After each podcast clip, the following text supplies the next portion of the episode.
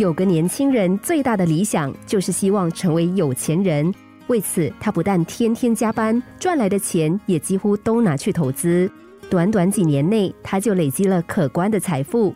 可是他觉得自己越来越不快乐，变得斤斤计较，甚至得了忧郁症。老板察觉他的异常，建议他回老家休息几天。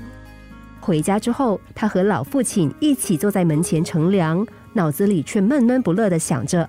这样休假会少赚不少钱的，真是划不来。突然，老父亲指着夕阳问他：“儿子，你看夕阳那么美，你为什么不多看几眼？”儿子顺从老父亲的话，双眼直直望向夕阳。不过看了一会儿，他就发现夕阳乍看之下光线柔和，但是一直盯着看，却觉得光线越来越强，让眼睛酸涩难耐。他用力眨眨眼睛，想要看得更清楚，但是眼前渐渐只剩下一片刺眼的红光，其余什么也看不见。男子于是闭上眼。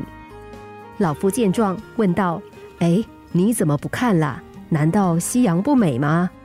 儿子说：“一直盯着看就不美了。”老父亲说：“那你现在不要看夕阳，看看旁边的风景吧。”男子照做了，他张开眼睛。看见一望无际的稻田，在夕阳照射下散发出温暖的光芒。天空有几只白鹭宁静的飞过。不经意间，男子眼角的余光又看见了夕阳。他惊讶的发现夕阳真美，忍不住发出赞叹。